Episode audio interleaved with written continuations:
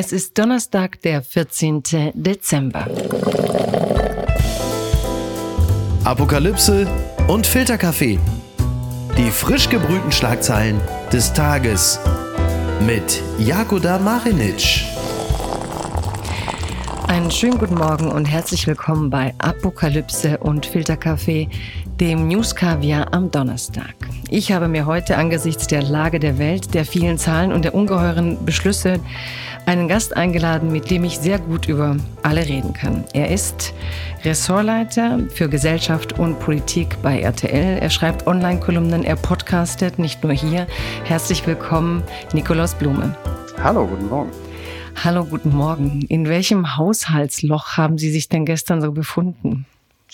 Naja, gestern wurde das Haushaltsloch ja zumindest vorläufig geschlossen mit einer Reihe von Maßnahmen, die hoffentlich funktionieren aus Sicht der Regierung, aber auch ein bisschen ideenlos sind. Also Einnahmen rauf und ein paar Programme gestrichen. Und dann wird man mal sehen, ob man damit den Winterfrieden beziehungsweise den Weihnachtsfrieden dieser Koalition tatsächlich erreicht hat. Ja, wie stellt man sich denn so einen Haushaltstag vor? Also sitzt man dann nach Wochen schon gelangweilt da? Glaubt man noch dran? Ist man zynisch? Wie kommentiert man das eigentlich, dieses ganze Hin und Her? Ähm, nee, zynisch glaube ich wird man dabei nicht. Wir waren sehr gespannt, weil die Koalition beziehungsweise die drei leitenden Figuren, also der Bundeskanzler und seine beiden Vizekanzler Habeck und Lindner, zwar in der Sache phänomenal weit auseinander liegen, aber es geschafft haben, ihre Dreierrunden diskret zu halten, sodass man bis zum Schluss, bis ähm, äh, Mittwoch früh, Vormittag, eigentlich fast nichts wusste darüber, was sie machen würden, um dieses Haushaltsloch zu schließen. Man wusste ungefähr, wie groß es ist, nämlich viel kleiner, als die Bundesregierung es gemacht hatte, aus unerfindlichen Gründen ein selbstverschuldetes Problem größer darzustellen, als es ist. Aber das gehört zu diesen Eigenarten und Sonderheiten dieser Regierung. Hat das eigentlich jetzt so mehr Respekt wieder eingeflößt? Man hat ja das Gefühl, diese Ampel kriegt es in dieser Hinsicht nicht hin, äh, an einem Strang zu ziehen, gemeinsam zu kommunizieren. War das jetzt so ein Punkt, wo man merkt, Scholz pfeift die doch jetzt mal irgendwie zusammen und sagt, so geht's nicht weiter, wir müssen uns am Riemen reißen? Und fehlt das, diese Durchstecherei, die medial ja zumindest einigen Unterhaltungswert dann hatte, auch wenn es große Krisen waren?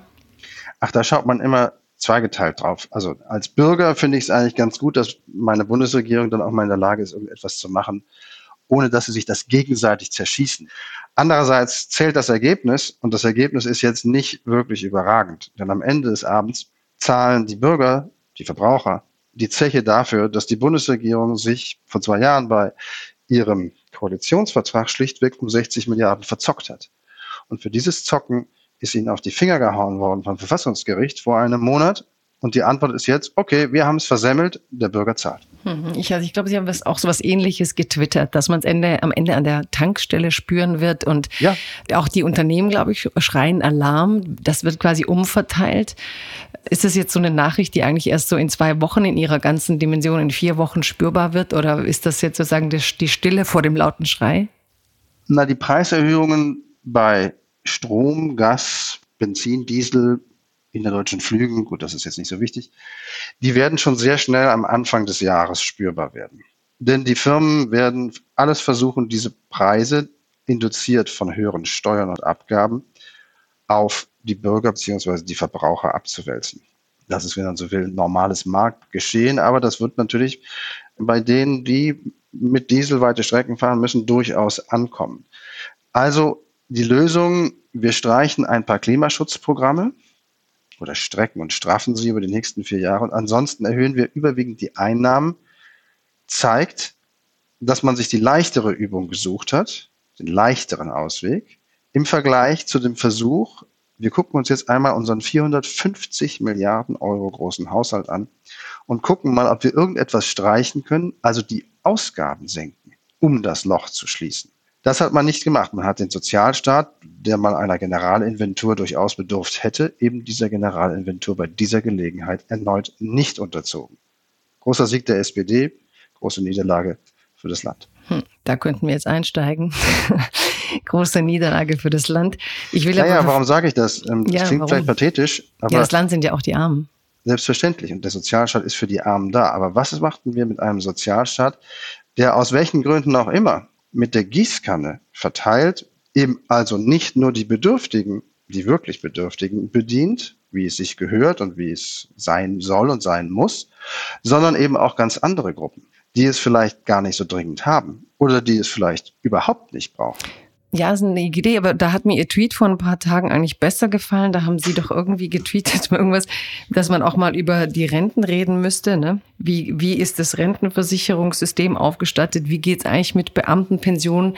Und ja. wenn man guckt, woher holt sich unser Staat sein Geld, woher hat er das, dann ist es oft Einkommenssteuer. Gäbe es nicht umgekehrt, nicht nur die Gießkanne, wie Sie sie nennen, der Umverteilung rauszunehmen, sondern auch nochmal andere Quellen für staatliche Gelder zu akquirieren. Also einfach Unternehmen können, anders zu besteuern, Reiche anders zu besteuern. Dann sind Sie auf dem Pfad unterwegs, auf dem diese Bundesregierung unterwegs ist, nämlich die Einnahmen zu erhöhen. Also Sie haben ein Problem, Ihre Einnahmen sind kleiner als Ihre Ausgaben. Wie gesagt, zwei Lösungen. Entweder mehr Einnahmen machen oder weniger Ausgaben. Sie können versuchen, bei den sogenannten oder tatsächlichen Reichen das zu holen. Auch eine Idee.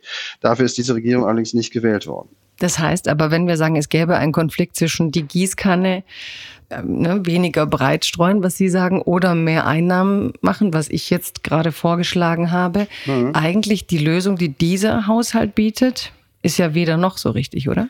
Ja, ist mehr Einnahmen, aber nicht bei den Reichen.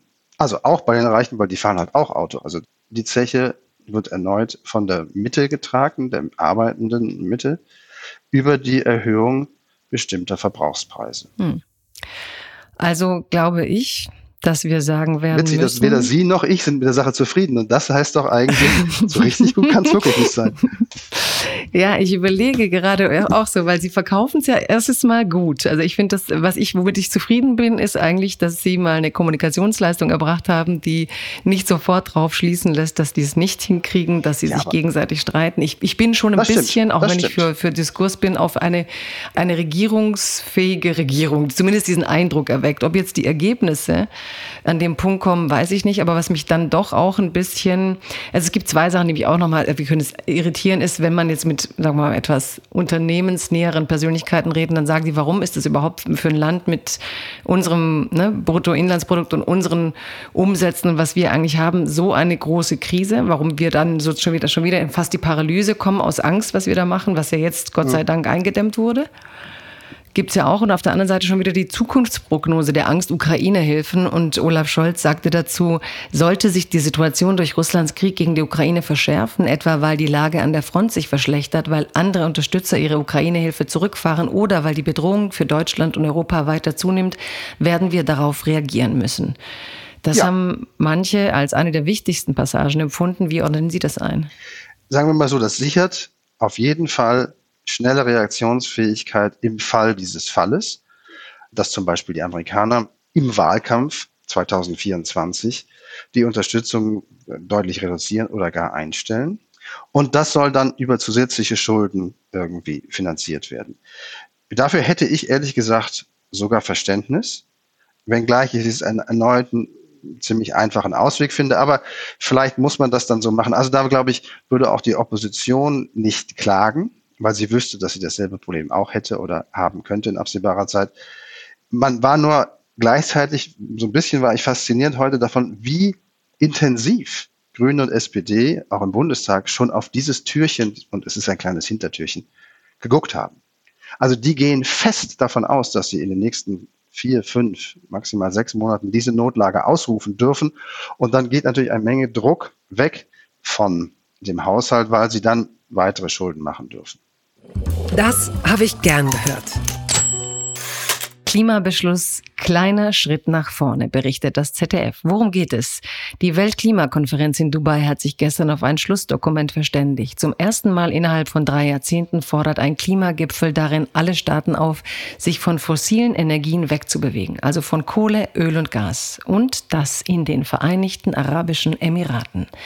Der zuvor von mehr als 100 Staaten geforderte klare Ausstieg Phase-out kommt in dem Abschlusstext aber nicht vor. Stattdessen geht es um eine Transitioning Away, also ein auslaufen. Viele, darunter auch die EU sowie die vom Klimawandel besonders betroffenen Inselstaaten, hatten ein klares Bekenntnis zum Ausstieg aus fossilen Brennstoffen gefordert. Das ist ja insofern interessant, als wir tatsächlich innerhalb von einem Tag doch Beschlüsse haben, die wir für nicht erreichbar hielten. Also anscheinend ist die Disziplinierungsmaßnahme, die Sterne, der Mond oder was auch immer, äh, die Menschen fühlen sich gezwungen, sich zu einigen. Wie sehen Sie diese Einigung? Ich finde, die ist schon ein Wert an sich. Das ist eine so große Gruppe von Staaten bei einem so schwierigen Thema, dass sie auch, wenn man so will, so unterschiedlich, zumindest auf den ersten Blick, betrifft. Und zweitens auch auf so, an so unterschiedlichen Punkten ihrer jeweiligen Entwicklung sie betrifft. Ähm, dann zu einem gemeinsamen Nenner kommen, finde ich ehrlich gesagt ein Wert an sich. Gibt mir ein Stück Vertrauen in die Weltgemeinschaft zurück. Schön wäre, wenn die sich jetzt auch alle dran halten und am besten es noch schneller versuchen, sinnvoll hinzukriegen. Und ich wünsche mir auch, dass die gerade in Deutschland ja sehr, wie soll man sagen, meinungsstarke und forderungsstarke Klimalobby in Anführungsstrichen, Klimaschutzforderer und äh, Vertreter das anerkennen und sagen, immerhin, das ist jetzt mal was. Vielleicht hätte man sogar mit weniger rechnen müssen äh, und dann notfalls auch damit zufrieden sein müssen.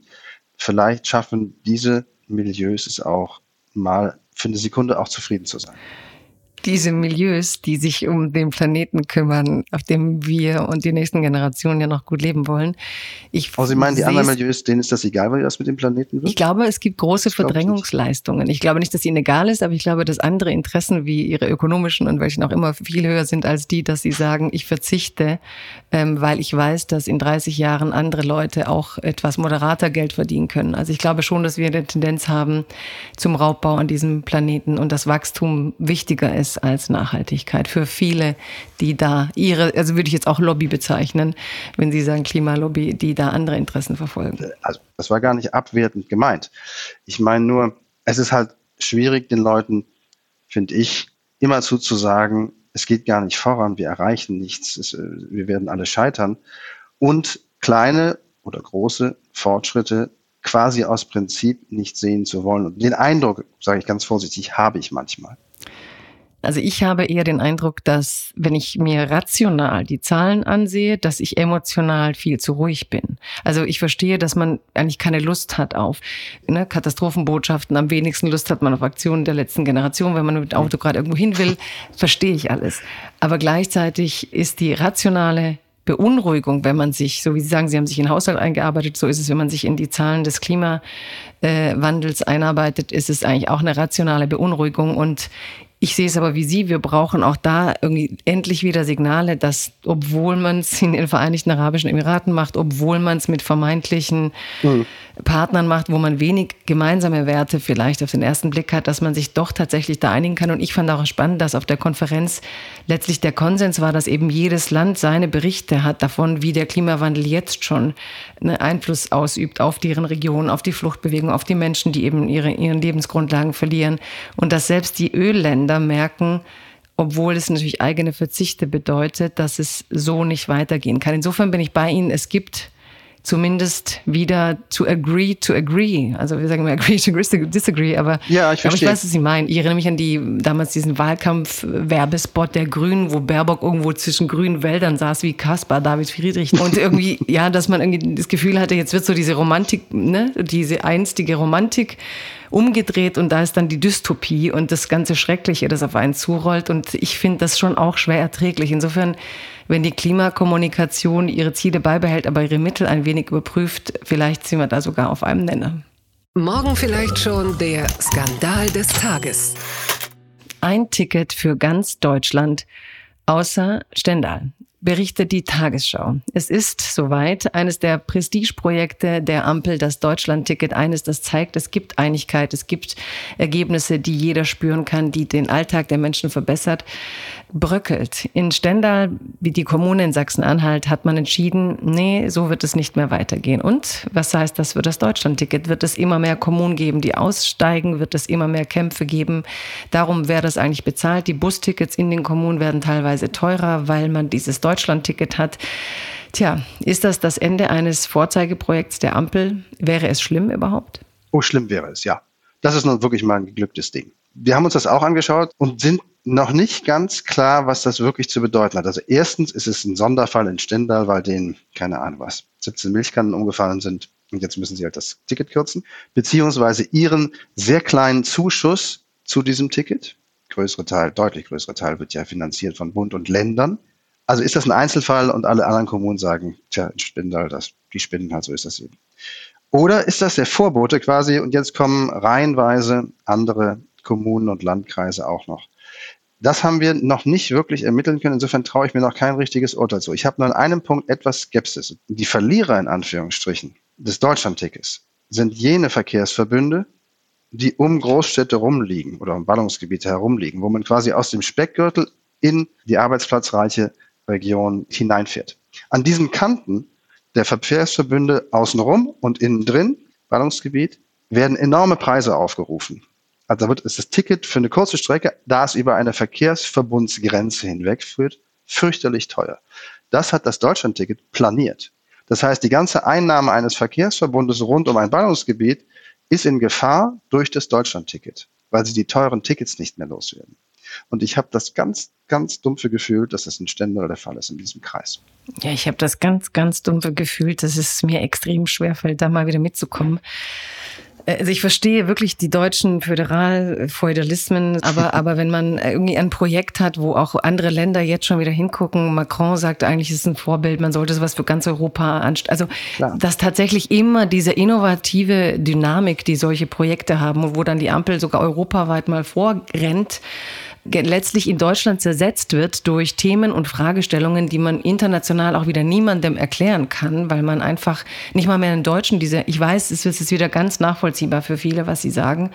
Aber nee, ich will es damit nicht verteidigen, damit ich es richtig ja, verstehe. Ja, Sie haben schon recht. Es ist eine Besitzstandsverteidigungspolitik, zumindest kann es das jetzt sein, die über einen sehr kleinen Betrag, ja. ich glaube, es geht um 40.000 Euro, dieses Ticket torpediert. Ja. Und das finde ich eine Sauerei, weil das ist, dieses Ticket ist wirklich Ja, ich finde, das sollte man verbieten. Ich würde es der Kommune verbieten. Die sollen das irgendwie eine Anordnung kriegen. Die sollen das bezahlen und äh, wegen 40.000 Euro kann man halt in Deutschland große Konzepte zu segnen, weil Kommunen sich irgendwie querstellen und. Also wenn es bei Stendal bleibt, bleibt Stendal ein kleines gallisches Dorf. Das wäre mir dann das auch egal. Das wäre okay. Ich bin ja, dagegen, ich glaube, gegen Stendal. So oft kommen wir jetzt in Stendal ich jetzt auch nicht vorbei. Also nichts gegen Stendal. gegen Stendal auf. Und gibt's da nicht irgendeinen so Sponsor, der 40.000 Euro reingibt? Das gibt's doch eigentlich immer bei jedem irgendwas. So, wir so, sind doch das exakt. Land der Sponsoren und Förderer. Das ist sie jetzt, die Wende. Warum setzt Merz auf eine 23 Jahre alte Debatte? fragt die Tagesschau. Oder frage ich das? Es war das Jahr 2000. Der Kanzler hieß damals Gerhard Schröder. Und ein gewisser Friedrich Merz war gerade Unionsfraktionschef geworden und hatte eine, wie er fand, grandiose Idee. Er fand sie wohl so grandios, dass er sie bis heute beibehält. Sie lautet, es geht im Wesentlichen darum, dass die in Deutschland lebenden Ausländer bereit sind, sich einer deutschen Leitkultur anzuschließen. Der junge Merz damals, ich erinnere mich ganz genau tatsächlich an den Spiegel und an die ganzen Zeitungen, an die Cover, an die großen ersten Aufschläge, die meine Generation dann, glaube ich, machte. Wir waren damals gerade mal so sprechfähig und haben erste Kolumnen geschrieben. Ja, 23 Jahre ist das her und März Konzept der Leitkultur liegt immer noch in der Schublade. Ist eigentlich auch wie in jeder Kommune. Ne? Da kommt jemand und hat immer die gleiche Idee, die er nicht durchbrachte. Und Merz hat das jetzt so herausgebracht. Wie geht's Ihnen denn mit dem Grundsatzprogramm der CDU im Allgemeinen? Jetzt gar nicht mal so, können wir auch noch kurz diskutieren, aber mit diesem Thema Mut zur Leitkultur. Also Einsatz zu dem Programm, ich finde es schon in Summe richtig, dass in einem sehr grundsätzlichen, sich selbst vergewässernden Modus die CDU, CSU, die CDU, pardon, sich wieder mehr unterscheiden möchte von der SPD, als das durch das Regierungshandeln automatisch an Nähe entstanden ist. Das finde ich, hat sowas von, soll man sagen, intellektueller Sortiertheit. Was daraus dann in einer Koalitionsregierung, die ja auch die CDU führen müsste, wirklich wird, wollen wir mal schauen. Aber so fürs Selbstvergewässern und wer sind wir eigentlich und wer würden wir gerne sein, finde ich das okay. Dass es den Begriff Leitkultur nun aus der Versenkung hochgeschwemmt hat, er hat auf eine Art, und dann haben sie natürlich recht, und mit dem ganzen Spott auch, ja, Hab recht. Ich gespottet? Es schien mir so. Ja.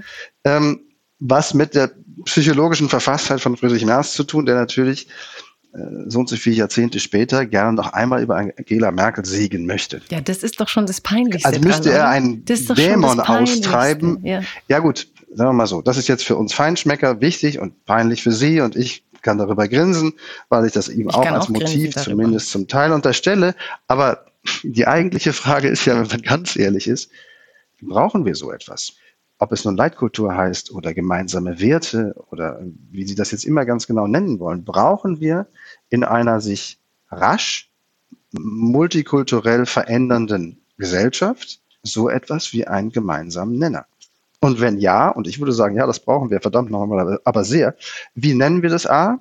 Und wie formulieren wir ihn? Und wie bringen wir dann dazu, dass die, die sagen, oh, das ist mir aber Hupe, völlig egal, was ihr da so euch ausgedacht habt, als gemeinsame Verfasstheit einer bunten Gesellschaft, wir halten uns da nicht dran. Was machen wir mit denen dann? Einsperren, alle einsperren.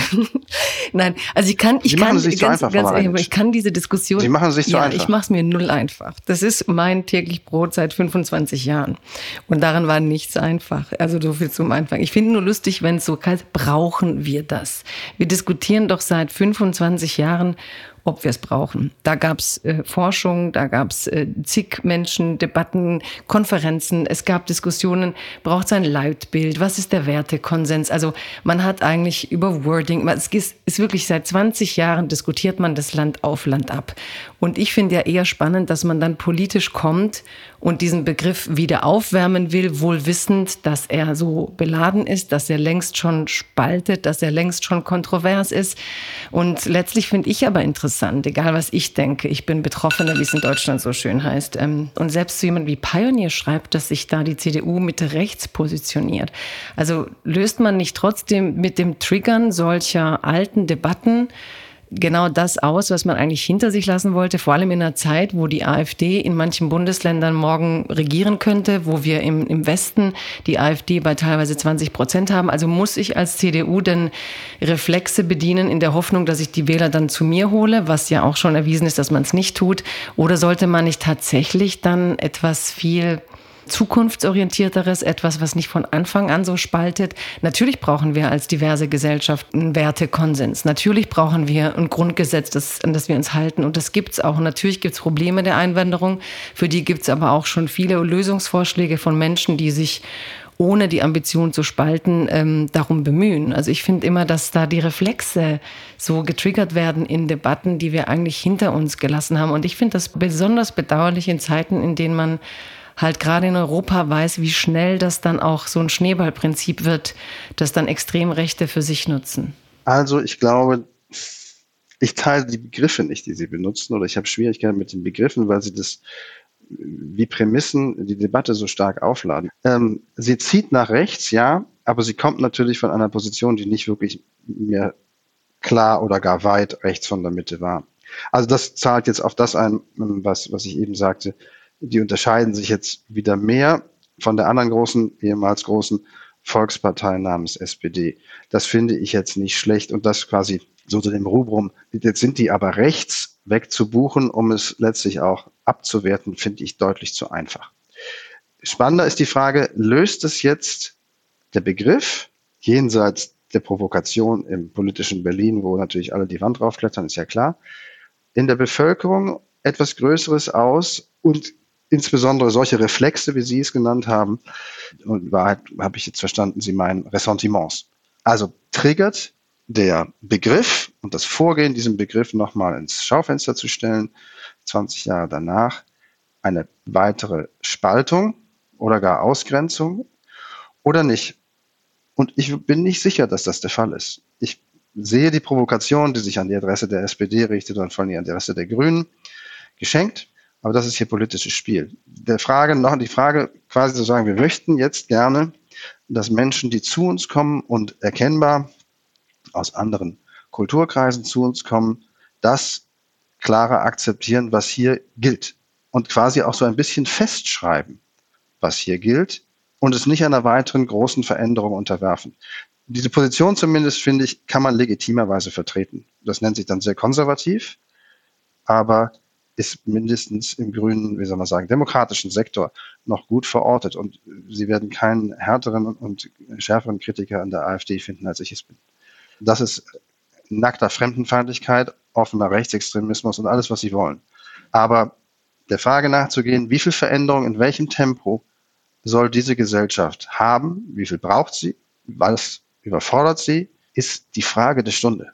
Also ich glaube, dass sich die Zuwanderung in weiten Teilen in Kontrolle befindet. Aber lassen Sie mich noch kurz erklären, warum ich den Begriff Reflex verwende und nicht Ressentiment, weil mir Ressentiment schüren zu wenig ist. Also wenn da drin steht, und da würde ich Sie auch gleich bitten, mir zu erklären, wie Sie den Satz finden, Muslime, die unsere Werte teilen, gehören zu Deutschland.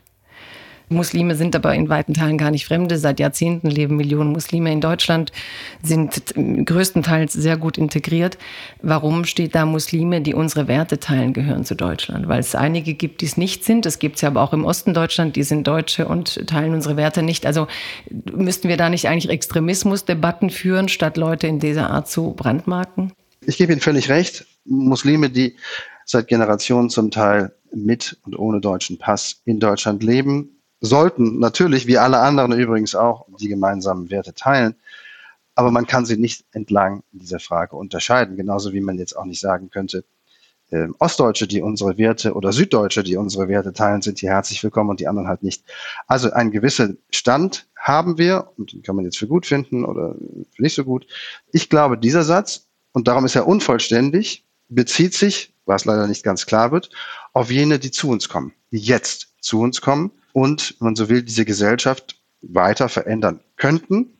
Aber bitte, und das ist quasi, wenn man so will, die Hürde vor der weiteren Zuwanderung, nur wenn sie unsere Werte teilen und nicht das Gefühl haben, sie brauchen, wenn sie es denn anders mitgebracht haben aus ihrer kulturellen Heimat oder überhaupt ihrer Heimat, sich nicht zu verändern. Es ist die Aufforderung für Menschen, die neu jetzt hinzutreten, zu erkennen und bereit zu sein, zu sagen, es kann sehr gut sein, dass ich mich als Zuwanderer werde verändern müssen. Noch einmal, ich gebe Ihnen recht, der Satz sagt das nicht vollständig genug und darum ist er vielleicht auch nicht gut. Ja, und warum wird Politik gemacht, die implizit genau das behauptet, was Sie gerade erklärt haben? Sie werden keinen Einwanderer finden, der nicht denkt, dass Migration ihn verändert. Und natürlich dauert es Zeit. Also die Deutschen, wenn sie auswandern, sind oft drei Generationen lang sehr deutsch, haben nach wie vor deutsche Vereine und bewegen sich vorwiegend unter Deutschen. Das heißt, die sind oft integrationsunwilliger, wenn sie auswandern, als viele, die nach Deutschland einwandern. Und viele Studien zeigen, dass nach drei Generationen die Unterschiede zwischen den Kindern der gleichen Generation von Eingewanderten und in Deutschland Geborenen sich eigentlich verflüchtigen bis zur Geburtenrate hin bis zu allem. Also allein mit dieser ewigen Angst, dass wenn Leute kommen, dann sind sie Integrationsverweigerer. Damit hat man in den 80ern gegen Italiener gewettert, damit hat man in den 90ern gegen Türken gewettert und also es kommt quasi immer die neue Gruppe, die die größte ist, die kommt, kriegt diese vorausschauende Unterstellung, dass sie vielleicht bleiben werden wollen, wie sie sind und oh mein Gott, dann müsste man sich in Deutschland vielleicht verändern. Und das Tragische an der Rhetorik ist doch, dass Deutschland sich längst verändert hat und zwar vieles, klar, manches problematisch, wir haben Probleme, aber vieles auch zu Guten. Aber das Grundsatzprogramm heißt in Freiheit leben. Ich hätte mir einfach gewünscht, dass das beim Thema Migration auch ein bisschen mehr im Vordergrund gestanden hätte. Und jetzt muss ich uns leider zum nächsten Thema führen. Das Thema ist wirklich spannend. Aber da kommen wir nochmal drauf zurück. Das hat mich überrascht. Kabinett stellt Strategie vor. Gegen Einsamkeit und soziale Isolation berichtet das ZDF. Das Bundeskabinett hat gestern die Bundesfamilienministerin Lisa Paus ein Strategiepapier der Bundesregierung gegen Einsamkeit vorlegen und beschließen lassen. Mit einer gemeinsamen Strategie und 111 Maßnahmen, 111 für die große Einsamkeit scheint es, in verschiedenen Politikfeldern wird die Regierung mehr gegen Einsamkeit tun. Ist das ein progressiver Schritt? Ist das ein hilfreicher, ein wichtiger Schritt? Ich hoffe das sehr. Ich finde es großartig, dass man sich um das Thema kümmert, dass sie auch in seinen gesellschaftlichen Folgekosten in Anführungsstrichen überhaupt nicht hoch genug einschätzen oder wichtig genug einschätzen können. Die Briten haben das, glaube ich, mal vorgemacht, vor ein paar Jahren schon, und ein, zumindest zeitweilig, glaube ich, ein Ministry of Loneliness, ein Ministerium für Einsamkeit gegründet, also eingerichtet. Und ich hätte mir gewünscht, dass das auch hier passiert, dass es nicht irgendwo in dem Großen und Ganzen Familie, Jugend, ich weiß nicht was, Senioren, was da alles drin ist in diesem Ministerium, verschwindet, weil es die Gesellschaft verändern wird. Massiv. Und dem muss man vorbeugen, beziehungsweise die Gesellschaft, um sie beisammenzuhalten, darf sich die Einsamkeit der Einzelnen und der vielen nicht anschauen, sondern muss was dagegen tun. Interessant. Da komme ich mir jetzt konservativer vor als Sie. Ähm, die Idee kam nämlich von Joe Cox. Das war eine ganz tolle ähm, Politikerin der Labour-Partei, die in diesem ganzen Wahnsinn des Brexit-Referendums damals umgebracht wurde von einem auf einem, auf einem Vortrag, glaube ich, auf einer, in der Buchhandlung. Richtig, richtig. Und ja, ich habe das ja. damals sehr eng verfolgt. Ich habe sogar eine Kolumne extra geschrieben über Einsamkeit und dieses Ministry of Loneliness, was ja fast ein schöner Romantitel wäre, hm. hinterfragt, weil ich nicht weiß, ob, ich, ob es mir angenehm ist, wenn sich Politik und Bürokraten um menschliche Gefühle in dieser Art kümmern. Also ich weiß, es gibt auch den Tendenz zu Glück und Einsamkeit, aber ich gucke mir da manchmal die Leute an, die Ministerien, und ich frage mich, ob, sie, ob ich will, dass sie mit solchen Begriffen anfangen zu arbeiten, dass sie benennen, wer wann wie einsam ist, obwohl die Intention alles dahinter gut ist und die Isolation. Aber, und da ist meine, meine Kritik oder meine Sorge, macht man letztlich die Emotion zum Problem die aber nur die Folge ist von vielen ökonomischen Missständen. Also, dass Wohnungen zu teuer wird, dass Alte dann sich längst oft nicht mehr leisten können, irgendwo in den Zentren zu leben, dass Familien auch durch Mobilität in der Arbeit nicht mehr zusammenleben, dass, also, verdrängt man eigentlich ein bisschen die Problemlösung der harten Probleme, indem man anfängt, so eine Politik der Soft Skills zu schreiben. Also bekämpft man dann das Symptom und löst dann und, und übertüncht damit sogar die Schieflagen, die wir haben in einer Gesellschaft, die eigentlich den Einzelnen immer alleiner lässt. Und dann macht man noch ein Ministerium, wo man sich so vermeintlich um den Einzelnen kümmert, indem man ihm dann irgendwie Gutes tun will. Aber letztlich sein Leben lang und die Strukturen, die gesellschaftlich aufgebaut werden, letztlich dazu beitragen, dass wir im Alter so einsam sind. Von Stress, von der Zeit, von der Arbeitszeit. Also ich habe immer das Gefühl, man tut so, als kümmere man sich und dann kann man sich nicht mal mehr beschweren, wie die Dinge sind, weil das Ministerium kümmert sich ja. Also ich habe Angst, dass das in Richtung Alibi, gut verkäufliche Soft Skills Politik unserer Social Media Zeit geht, wo dann jeder sagt, Einsamkeit, da kann man ja nicht dagegen sein. Aber vielleicht bin ich gegen sehr viele Dinge, die dazu führen, dass die Menschen im Alter einsam sind. Also, das ist ein schöner Gedanke, sehr liberaler Gedanke. Eigentlich hätte ich ihn haben müssen. Aber ähm, es ist, Sie haben recht. Sie haben recht. Es ist sowas wie End-of-Pipe-Technology. Hm. Also ganz am Ende wird dann das Abwasser im sehr übertragenen Sinne, also das Abwasser gereinigt am Ende der Pipeline, aber es wird nicht dafür gesorgt, dass die Verschmutzung vorne schon vermieden wird. Und das ist natürlich jetzt keine Allegorie auf die Einsamkeit und die Menschen, sondern es ist ein Ende oder wahrscheinlich überwiegend bei älteren Menschen, aber nicht nur bei älteren Menschen, habe ich bei der Gelegenheit gelernt, ist Einsamkeit ein Punkt. Und er hat natürlich eine Million Faktoren, die sind individuell, die sind aber auch gesellschaftlich, gar keine Frage. Ich glaube nur, das Problem ist viel drängender, als wir denken. Insofern wäre ich bereit, dem nicht ganz so liberalen, da haben Sie recht, Ansatz. Wir versuchen das Problem am Ende zu lösen, zu helfen, die Bahn geben, damit es überhaupt angegangen wird. Denn bis dass Sie quasi all die gesellschaftlichen Unterströme und all meinetwegen auch die wirtschaftlichen Zwänge begradigt, umgelenkt oder neu vermessen haben, die zur Einsamkeit führen am Ende oder im Lauf des Lebens, wird es sehr, sehr, sehr lange dauern, wenn sie es überhaupt hinkriegen.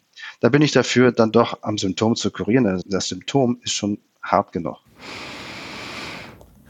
Ja, ich, ich, Sie sehen, ich bin ich pragmatisch. weiß es nicht. Es ist so ein bisschen wie wenn Joker mir Gutes bringt. Wissen Sie so? Ich, ich will lieber, dass Sie dafür sorgen, dass wir anders arbeiten, dass wir Zeit haben, neben der Arbeit unsere Alten zu besuchen. Dass aber es geht auch um alte Menschen. Ja, aber also warum, glaube, warum sind Sie denn so einsam? Weil wir keinen Bock haben auf Sie. Es geht doch um uns und dass wir keinen Bock haben auf unsere eigene Vergänglichkeit und der ins Gesicht zu sehen und dass wir einen Jugendkult haben und dass wenn man vor Alten sitzt, die haben ja auch keine aktive Rolle Nein. mehr in unserer Gesellschaft. Ne?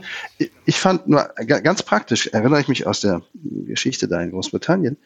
Da war dann ein Feldversuch, oder ich glaube sogar flächendeckend, weiß gar nicht mehr genau, dass Postboten mehr Zeit bekamen, die Post auszuteilen, von Haus zu Haus, wenn sie mit den Menschen, die einsam in ihren Wohnungen auf Post warteten oder vielleicht auch gar keine kriegten, ein bisschen reden würden. Das fand ich eine großartig, total pragmatisch, total niederflorige Idee. Warum macht man das in Deutschland nicht? Um einfach mal anzufangen. Ja, aber genau das meine ich, Herr Blome. Das sind dann so wunderbare Geschichten. Da haben Sie jetzt ein ganz warmes Herz und die Zuhörer auch. Und ich bin jetzt die Kalte. Aber ähm, ich würde mich, äh, wissen Sie, dann haben, hat man so eine schöne Einsamkeitsgeschichte, mit die wir dann medial und politisch verkaufen. Und gleichzeitig haben wir ein Gesundheitssystem, wo ich den Krankenpflegern drei Minuten gebe, bei einem Menschen zu sitzen, der alt ist und der nicht mal zehn Minuten da sitzen darf und zuhören kann. Also ne, wir haben eine Struktur von wie wir unser Gesundheitswesen, wie wir unser Schulwesen, wie wir unser Bildung, wie wir alles organisieren, was immer weiter weniger, immer weniger Räume für Menschlichkeit lässt. Und dann macht man halt so pompöse Dinge wie ein Ministry of Loneliness und man hat die schönen Geschichten dazu. Also ich weiß, dass es wichtig ist. Ich würde es nur gerne viel tiefgreifender angehen wollen. Das hat mich traurig gemacht. Hugh Grant dreht keine Liebeskomödien mehr. Ich weiß nicht, wie es Ihnen geht, wie viel Sie erinnern von Hugh Grant und wie wichtig er Ihnen war. Aber äh, für, für mich war das äh, durchaus eine, eine Figur, die man gerne gesehen hat im Fernsehen. Und er sagt jetzt selber, ich wurde offensichtlich zu alt und zu fett und zu hässlich, um Liebeskomödien zu machen. 63 Jahre Hugh Grant im Interview mit seiner ehemaligen Liebeskomödienkollegin Drew Barrymore. Haben Sie Empathie mit ihm? Ich habe witzigerweise, äh, wirklich Zufall, vor ein paar Tagen in einem Kino, äh, Love Actually oder Actual Love, ich sage es immer falsch. Also diese große, tolle, wunderbare Komödie, die gestrickt ist aus ganz vielen Liebesgeschichten, ich glaube 2003. Und Hugh Grant spielt den britischen Premierminister und tanzt dann durch Downing Street Number 10. Jeder kennt diesen Film, ich erkenne Sie, erkenne ihn nicht, aber es ist wirklich, der, wirklich einer der großartigsten Filme auf dem Planeten. Und da ist er ganz, ganz toll, also zumindest, wenn man das mag. Und ja, die Rolle könnte er nicht mehr spielen, stimmt, aber das scheint mit der Gang der Dinge zu sein. Ich gehe aber fest davon aus, dass Hugh Grant nicht einsam ist. Ja, also ich, nee, das glaube ich auch nicht, weil der auch ziemlich, also alles, was man von ihm liest, ist eigentlich recht klug, dass er sehr früh kapiert hat, Liebe, Schönheit, Geld bringt nichts so. und hat sich auf eine Familie ähm, reduziert, im klugen Sinne. Und wenn jemand so über sich lachen kann, ja, ja. wie er das offenkundig, oder über sich selber spotten kann, mit denen auch lachen kann, dann ist jetzt nicht so schief, schief gelaufen. Ja, aber ich nehme eigentlich jedem Star ein bisschen übel, dass er wirklich altert. So, eigentlich hätte ich immer gern, dass sie eingefroren wären, so wie, wie in dieser Zeit, so wie in Notting Hill. Ich hasse auch, dass ich so auf ihn reinfalle, auf diesen Schmachteblick. Aber immer wenn er dann, also Notting Hill war eh so mein Ding, wenn dann Anna Sie müssen reinkam, Love Actually gucken. Sie müssen Love Ich weiß Actually nicht, ob ich es gesehen habe. Wirklich. Machen Sie das. Danach haben Sie gute Laune. Danach haben Sie gute Laune. Papala Paparazzi. George Clooney über Amal. Wir sind bei der nächsten Love Story sozusagen, aber es endet dramatisch. George Clooney sagt über Amal Clooney, er liebt seine Frau, sie ist eine brillante Anwältin, aber zu Hause kocht lieber er, um das Überleben sicherzustellen. Meine Frau ist zwar eine brillante Anwältin, aber, und zwar eine der größten der Welt, fügt er hinzu, aber das Kochen übernehme besser ich, sonst sterben wir alle. Kochen Sie zu Hause? Ja, mutmaßlich nicht so besonders gut, aber das Überleben ist. Das Überleben ist gesichert. Ich würde es hoffen.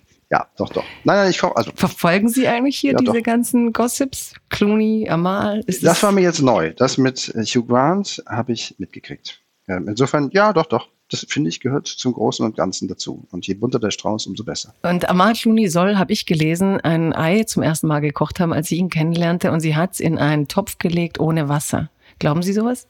Nein. Ich auch nicht glaube ich schlicht und ergreifend nicht. Weil mindestens ihren Eltern wird sie beim Eierkochen irgendwann mal so geschaut haben.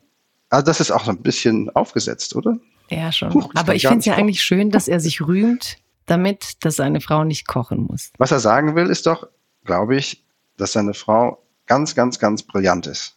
Was sie mutmaßlich wahrscheinlich. Sie ist brillant. Ganz bestimmt. Auch ist. Nee, ich glaube, was er zeigen will. Aber muss will, es zum Unterstreichen der Brillanz gesagt sein, dass sie nicht kochen kann? Sie ist ja so brillant, dass sie ihn Weil man unterstellt, dass Leute, die kochen können, nicht brillant sein Nein, können? Nein, das meint er gar nicht. Da ist gar nichts Böses da drin. Da ist erstens Liebe, weil er okay. liebt diese Frau. Da bin ich jetzt absolut überzeugt. Das glaube ich auch. Und äh, er liebt diese Brillanz. Und was er zeigen will, glaube ich, ist, dass er als Sexsymbol, was er in seinem Alter schon immer noch irgendwie ist, oder auf jeden Fall war, die Frauenklischees dahingehend brechen will, dass Intelligenz etwas ist, das für ihn mehr Wert hat als die seit den 50er Jahren verbreitete Frau, die sich liebevoll um alle sorgt. Also einfach die Botschaft, dass ja, die Frau nicht zum Haushaltsdienen da ist und dass Intelligenz Männern keine Angst machen muss. Ja, ich hoffe es. Ich hoffe es. Eine brillante Anwältin an der Seite zu haben, glaube ich, kann nie schaden. Ich danke Ihnen, dass Sie da waren bei Apofika News Kaviar am Donnerstag. Ähm, es war mir eine Freude, Herr Blume. Vielen Dank. Danke Ihnen. Bis bald. Bis bald. Apokalypse und Filterkaffee ist eine Studio Bummens Produktion mit freundlicher Unterstützung der Florida Entertainment. Redaktion Imre Balzer. Executive Producer Tobias Baukage. Produktion Kate Kubel. Ton und Schnitt Nikki Franking. Neue Episoden gibt es täglich. Überall, wo es Podcasts gibt.